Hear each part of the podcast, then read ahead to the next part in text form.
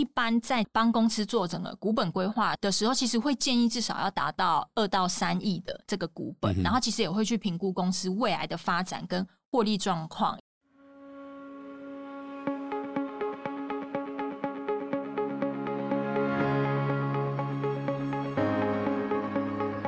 这也是新创诊疗室，为新创企业进行财务把脉，找到痛点，对症下药。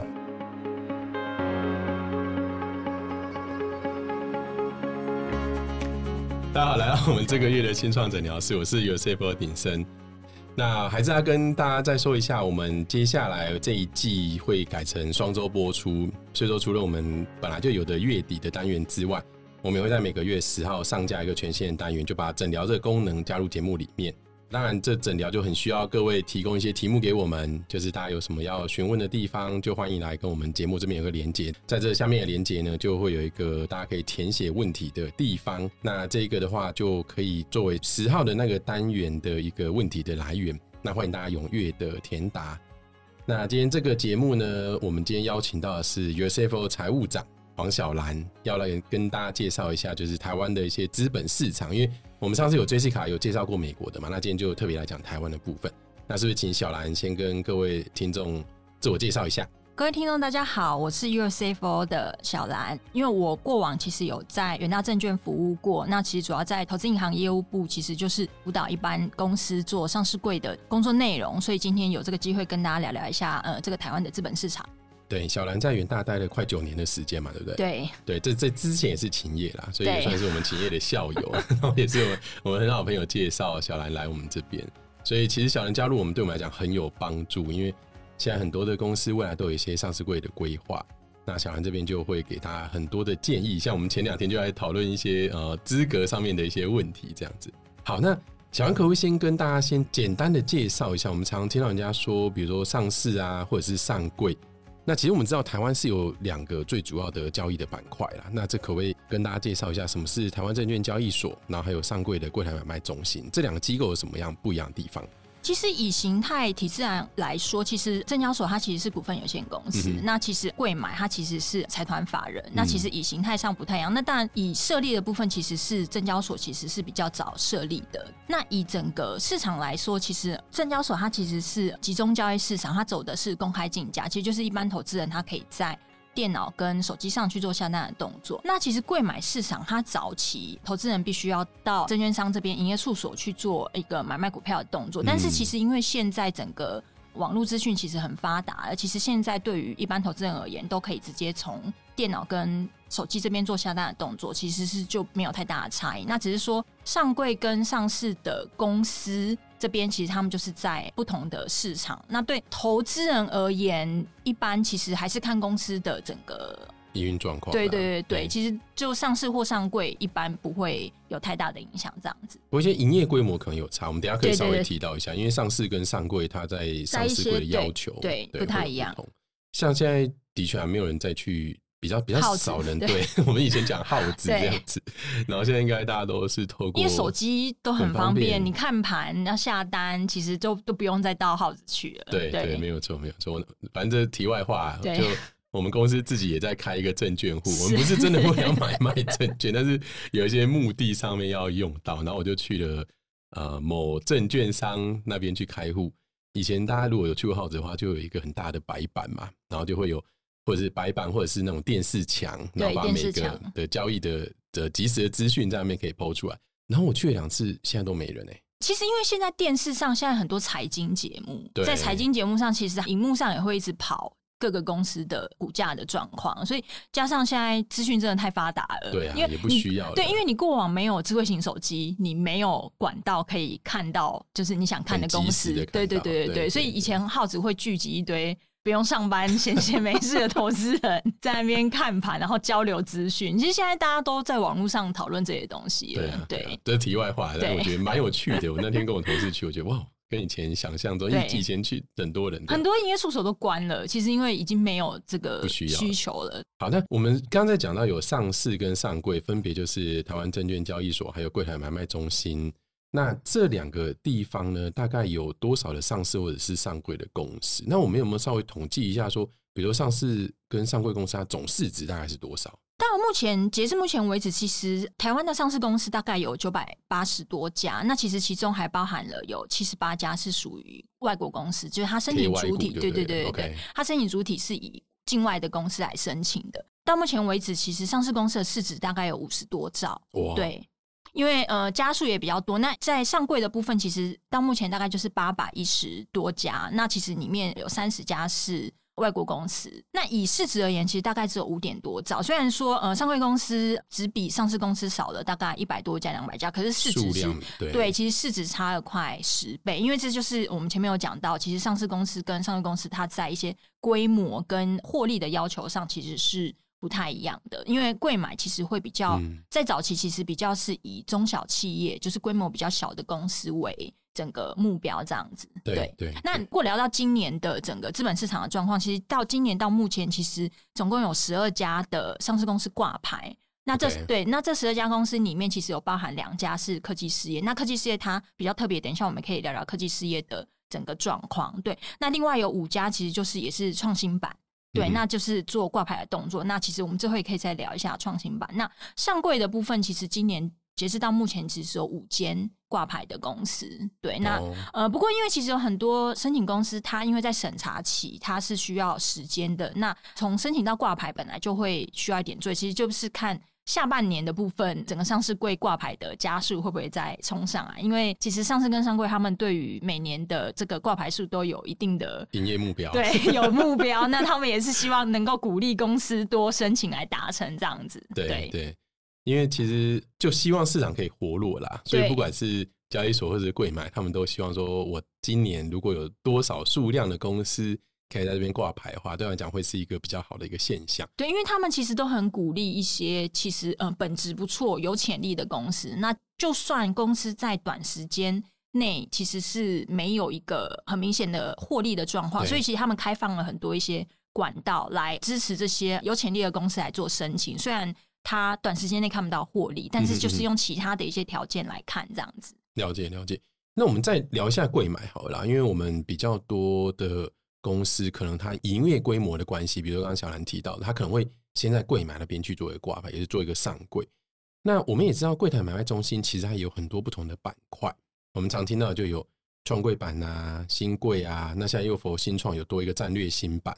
然后再就是最终的上柜的一个条件。这几个里面呢，我们可不可以先简单的介绍一下什么是创柜板？OK，那创柜板其实跟刚刚有讲到的新柜或战略新版或上柜其实不太一样，是创柜板其实它是非公开发行公司。那其实主要是因为台湾有很多是比较微型、中小型的一些，它具有创新潜力，可是其实它的规模真的很小。它可能虽然在资本营业规模，然后它又没有资金，可是它具有一些发展的潜力。那其实贵买想要扶植这些中小企业，那提供一些包含辅导，或者是其实去媒合一些呃业务上的一个发展的机会，或者是有参展的这个机会。那这边其实他们就创了这个创柜板。那以创柜板来说，其实它是非公发公司，它其实没有太多的一个门槛限制条件，所以包含在资本额、获利或设立年限，其实。几乎都没有任何条件，那它唯一的条件就是你必须要有通过这个创新创意的这个审查。对，那通过这个创新创意的审查，基本上你可能需要得到工业局的一些或者一些目的事业主管对对对对目的事业主管机关的一个推荐函或者是一个意见书。但是今天如果公司它其实最近年度的会计师查签证财报，它营收其实有达到五千万。那其实它可以豁免这个创新创意的这个函。那因为原则上对公司而言，它这边会需要做，其实就是会计师还是要针对这个内控制度跟会计制度做一个比较基本的一个确认，确认说其实公司是有符合相关的标准的。所以只要公司在营运适法性或者是它的营运项目比较没有疑虑，那我讲疑虑就是，比如说有些它可能是不比较偏博弈事业的那种线上的这种。那对对对对对，那如果没有这些问题的话，其实公司只要完成刚刚讲的一些申请书，然后包含呃比较特别的是，他们必须要完成一个筹资计划书，因为其实贵买对于这个呃创柜板其实另外有提供一个就是筹资的一个平台管道，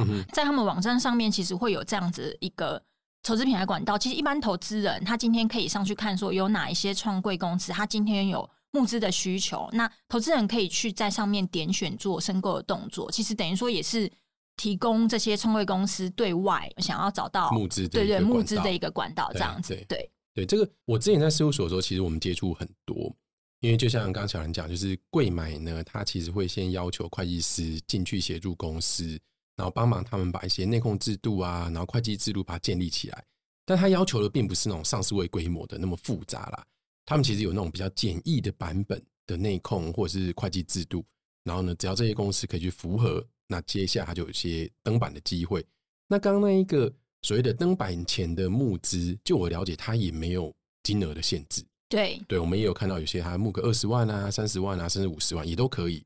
那这个完全就是由公司来选择。对那公司也可以选择，比如说真的有投资人来申购了，公司也可以选择你要给谁。对，对，所以 他对他其实真的比较特别，因为虽然一般公司他在一开始的时候可能会说是呃大家先抢先赢，对就先登记的可以先先得到的，先取得呃这个增募增资的权利。对，但是因为呃，其实贵马就开放给公司，因为今天公司它在于它的股东结构上，它可能会想要一些是对公司在发展营运有帮助的，所以其实对他们有开放给公司，你可以选择你想要的投资对象，这样子。对没错。不过它唯一的比较大家在、呃、会考虑的地方，就是它没有交易的功能啦，就它上面无法交易。因为其实它是非公，就像我一开始讲，它其实是非公发公司，它其实没有公开募资的这个权利，对，它是没有有通过那个审查。对，它其实没有通过审查，所以它其实门槛标准真的很低。其实我觉得错它主要只是呃，贵买想要协助这些规模还小的公司，提供他们一些发展营运的机会。等到他们其实发展成熟之后，他们其实就是可以去走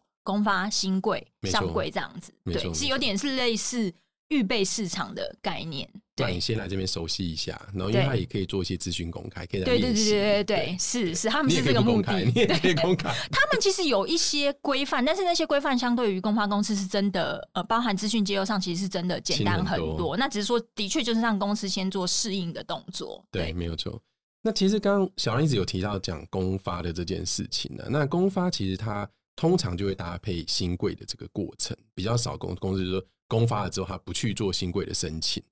那大部分公司在这个新贵的过程中间，它需要准备什么？也就是刚刚我们说的，他可能要先做一个公开发行。那它有没有一些资格条件的一些限制，或者公司内部它到到底需要准备哪一些的文件？这可不可以请小兰分享一下？嗯，我就是先简单讲一下，今天有国内公司，其实它的程序上，你就是要先申请公发，那申请公发成为公发公司之后，再去申请登录新贵。那新贵以国内公司，你就是至少在新贵挂满六个月，交易满六个月之后，你才去申请上市柜的这个对上市或上柜的这个动作。原则上在公发的这个程序上，我这边就是就实物面上，公司一般公司可能比较需要特别注意的部分，在先申请公发这个阶段，其实公司要完成五董二监的五五席董事跟两席监察人的这个设置，而且要完成变更登记。因为依照一般公司法现有的中小企，它其实可能就是很简单的三董一监。那其实它在申请公发前，需要先完成五董二监的这个设置。其实另外在文件上要准备文件其实蛮多的，因为包含整个申报书的内容。那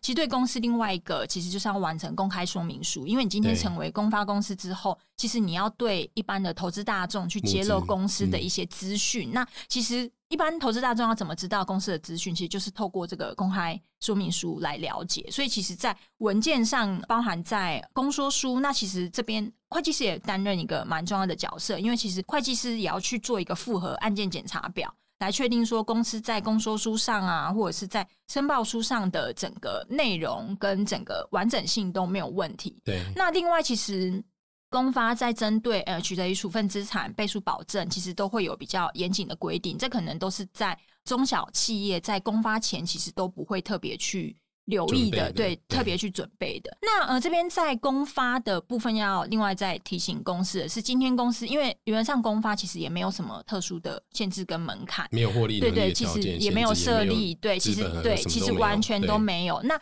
所以在这样的状况下，公司如果在申请公发前，最近两年度是属于亏损的状况，其实公司这边会需要完成这个健全营运计划书，然后提报嗯董事会通过。因为如果你最近两年都是亏损，你在整个文件的准备上，其实就是要。注意，一定要在提列这个健全营运计划书书，它其实对变变成说是整个书件之一这样子。对，OK，那这边是属于在公发的部分。那哦，我们顺便再讲一下会计师要出具的财报的部分好了。那呃，针对公发这边在申请的时候，会计师是其实是需要出具两本三年度的。那比如说，我们以现在八月呃下旬你做申请的动作的话，其实你就是要。出具一一一年跟一一零年两年度的这个财报，那因为它附列比较数字，其实它等于说整个财务资讯是三年度的。对对那去年的那一本还会再涵，哎，前年的那一本还会涵盖大前年啊。对对对对对对，那所以我们一般呃会口语上就是说就是两两本本三年度度，对对。那这个是包含，如果今天呃公司它不是个体，其实还包含是个体加合并的财报都需要。那呃刚刚讲到，如果我们现在是过了八月二十几号，等于说你已经过了第二季财报的。呃，上传日对，对所以其实你还要再加计，就是今年的这个半年报的合并财报。那另外，其实除了财报的要求以外，就是针对内控专审审，对，对那这边其实就是以最近一年的这个内控专审的实审的这个报告。那呃，其实依照我们刚刚讲，你今天是如果是八月二十几号做申请的动作，你的实审的这个期间，其实就是从去年的七月一号到今年的六月三十，它其实就是下半年跟今今年上半半年，对它的就是一年度是这样子算的。那这边公司完成公发，然后在生效日上，其实就是呃，公司申请之后，原则上没有补件或补正的动作，其实就是十二个营业日，这边就会成为公发公司。嗯那公司成为公发公司之后，原则上在规划一定就是想要走新新贵贵，对。那只是说，因为今天在新贵上的条件，其实新贵在规模设立条件、财务，其实跟一些基本的限制，其实也都没有所谓的门槛。那呃，这边它其实比较对公司影响比较大，其实它要设立独董。你今天要有设立独董之后，你至少要两席独董，你才能够去申请新贵。嗯那这边讲到，其实读懂就是依照台湾现行法令，你就就是要公发公司才有才能设置读懂。所以今天你成为公发公司之后呢，你要先去通过你的董事会、股东会，然后去设置读懂之后，你才能去申请新贵的动作。所以，但是因为这个。中间的作业时程，法令规定你包含停过跟一些就是召开召集前的通知，所以其实会造成公发到新贵中间公司要安排这些时程作业，其实会需要至少要一到两个月的嗯时间才有办法去申请新贵的动作，这样子。对，那在新贵其实因为。除了文件上的准备以外，刚刚讲到其实没有太多的这个门槛限制。那唯一其实就是公司要找到两间推荐证券商，那其中一间要是主办，主办对，那另外其实是就是是协办。嗯那这边证券商其实是要认购公司至少三 percent，然后至少五百张。比如说我们讲，今天如果公司资本是一亿，一亿的三 percent 只有三百张股票，可是因为门槛是五百张，所以它就呃，对变500，它就变五百。那今天如果公司资本是三亿，那三 percent 的话，其实就是至少九百张。OK，对，这是这边在登录新贵这边会比较不一样的地方，这样子。所以那些股票主要就是券商那用来等于是让它可以有一些有流通性啊，然后还有一些造价的一些功能嘛，对不对？对对对，因为新贵这边跟上市柜的市场不一样，它不是自动撮合，其实就是要透过证券商这边去做人工媒合的动作。那刚刚讲到，其实在这个证券商做认股的动作，公司可以用发行新股的方式来给。推荐券证证券商也可以去协调，就是原股东以出售老股的方式来提供。嗯哼，对嗯哼了解了解。刚讲的是新贵了，那新贵之后呢，其实我们可能就会直接走到上柜的这个这个这个规模。那上柜的话，它通常讲它会有一些针对于公司，我们刚刚说有一些公司营收的规模啊，或者是它的净利的一个比例啊，会有一些限制。那大部分来说，针对上柜的公司，券商大概会在什么样的规模条件之下，他会比较愿意去做一些送件的一个动作？那再来的话，他有没有额外需要讨论或者是额外需要提交的一些文件？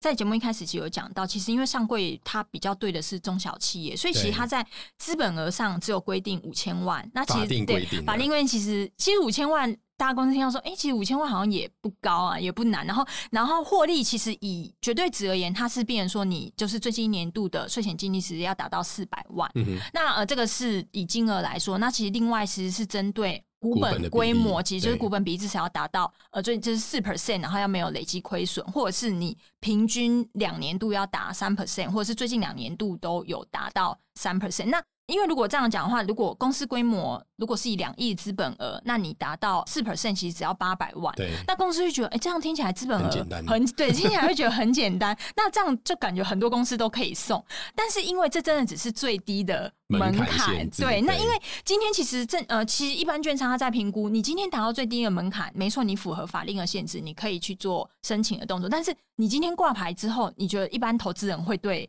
这间公司有兴趣吗？就是因为它的整规模个太小，规模太小，然后其实获利的标准也很低，所以其实一般在帮公司做整个股本规划的时候，其实会建议至少要达到二到三亿的这个股本，嗯然后其实也会去评估公司未来的发展跟获利状况，因为今天券商其实协助帮忙公司做造势跟承销，变成说他希望市场上是对于你这间公司有兴趣的，你有话题性。你今天只是照法令规定达到最低门槛，你就算上去了，你你的交易量对你股价也不会好，然后交易量也不高。那其实最后有些公司他可能觉得他花了这么多时间成本上去，结果没有得到募资的效果，那其实也都没有得到效益，他其实可能最后又会再选择下跪。所以其实这个就是要看公司发展的潜力，而不是单纯以这个法令规定的最低门槛来看这样子。没错，像我我们知道，常常就有人问我啊，我资本是五千万就可以，我说五千万我没看过啦。对，我们有看那种比较比较小型的，至少要上亿，我觉得至少我觉得一点二好像是我看过最少，对一点二亿。但我觉得大部分会我们会还是会跟大家讲，以两亿为一个对，我觉得至少真的是二到三亿，你整个规模其实市场上也会比较有兴趣一点，因为太小，真的市场上你你跟你同产业的公司相比，你规模嗯那么小，然后获利又那么小，人家为什么要就是买你的股票不买？不一定关注对对对对，不不买其他更有名、更知名或呃规模更大的公司的股对票，对对，然后我们说，假设你的资本两亿好了，你 EPS 假设抓一块，那你至少净利就要两千万。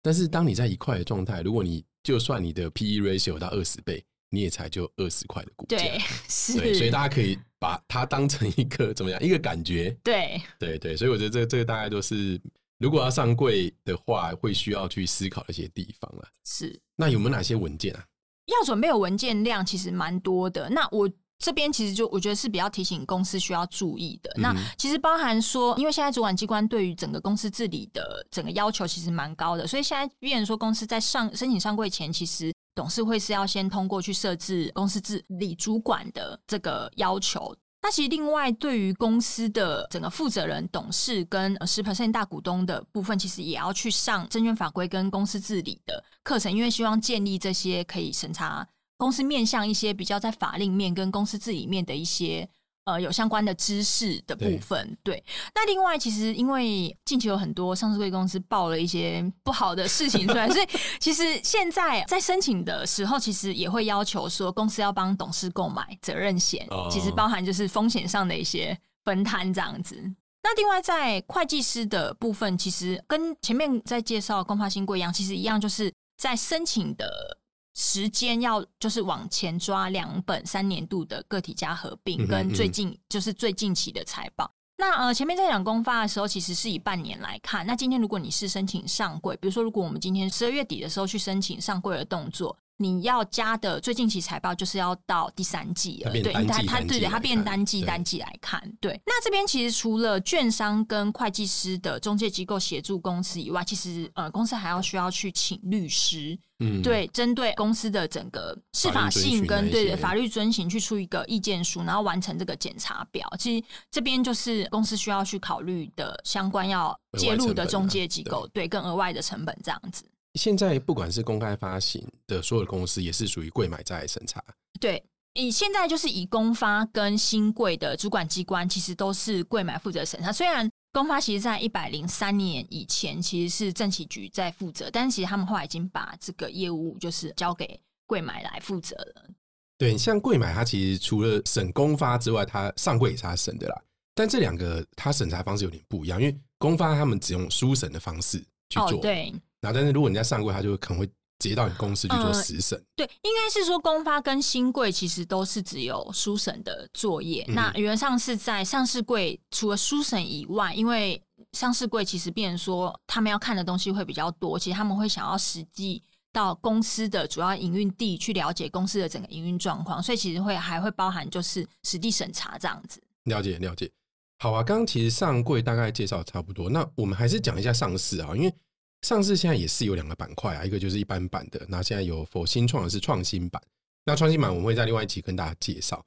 那这边可不可以跟大家稍微，小杨可不可以跟大家稍微说一下，就是上市的条件要求大概怎么样？针对上市公司，其实它在基本的条件上包含在设立年限，那它不同于贵买，只要是设立满两年，它其实上市会要求希望你设立要满三年。那其实，在资本额也不像贵买的五千万，其实它资本额要到六亿，所以其实这个门槛是拉高蛮多的。那其实另外在获利能力上，它其实税前除了你最近年度没有累积亏损外，其实它以资本额来看，它就变说，它希望你至少要占到最近两个会计年度的税前净利至少要达到资本额的六 percent。所以如果我们以股本六亿来说的话，其实你就是最近两年度。你税前净利至少都要赚三千六百万，三千六对对。那其实除了最近两年度，因为像有些公司，它因为我们有年度可能有那波动跟周期性的问题，所以它其实这边也会考虑说，如果你没有办法两年度都占六 percent，都打六 percent，其实你也可以以以平均来看，你只要两年平均有打六 percent 的话，其实也可以。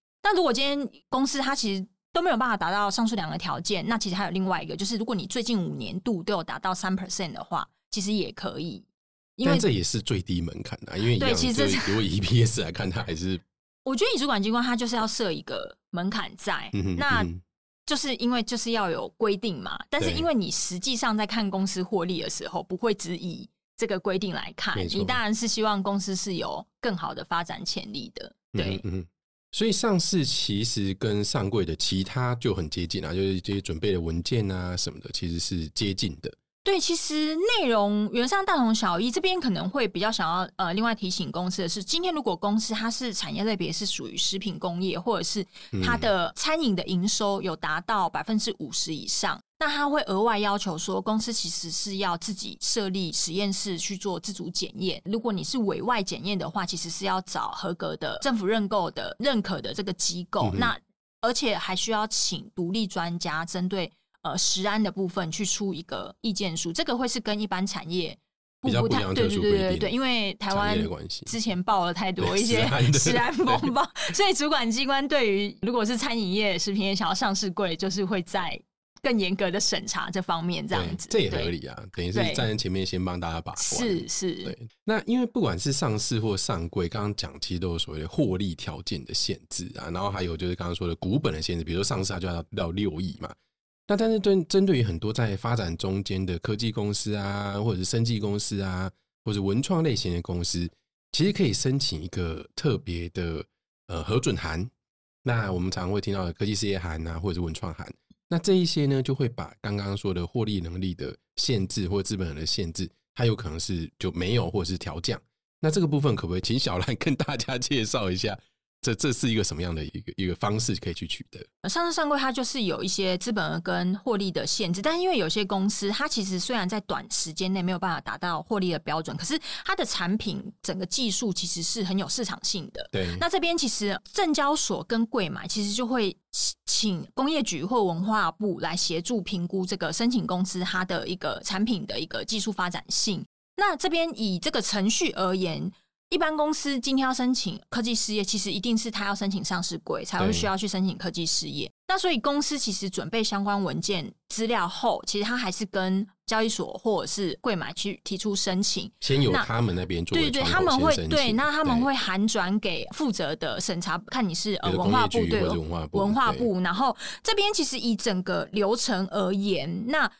工业局他这边收到函转的资料之后，其实他一样会先进行一个书面审查。那工业局这边，他针对科技事业也会需要做实地审查，在他这边会再跟公司协调时间。其实完成书面跟实地审查后，其实他们会召开评估会议。那公司这边其实是需要出席这个评估会议去做一个公司的简报，然后要做答询，因为他们一样会有委员去做一个评估会议的审查。对，所以这边会需要。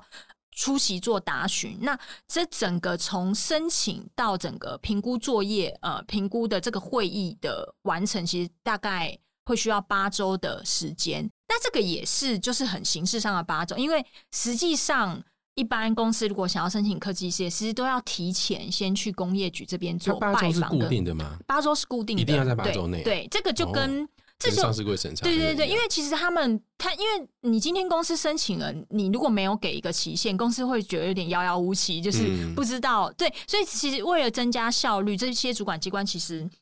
呃都会有希望可以在一个限定定时间固定时间内完成。对，但是因为这个八周真的也是很太短了啦。对，因为其实实际上公司在完成相关的文件，其实很重要的一个就是产品评估报告书。嗯这个产品评估报告书其实就是要针对公司的整个产品跟产业，然后里面还有一个很重要的是五年的财测。因为公司会去申请科技一些，就是它获利没有达标。对对那其实，在财测上，其实变成说会蛮重要的，因为要看公司未来的发展是不是可以到 break even，然后甚至是可以到获利的这个状况。那所以其实这个事前在在这正式申请送件到最后通过的八周前，其实都需要先去做沟通，因为要先让工业局评估说你这个产品是不是真的有潜力。对对，因为他今天如果初步沟通认为。可能认为你你你他遥遥无期，对你你可以先不用来浪费时间这对，样不要对不要先对对对，把我卡进那个八对周的对时辰内所。以他们原则上会先做一个沟通的动作那其实呃这边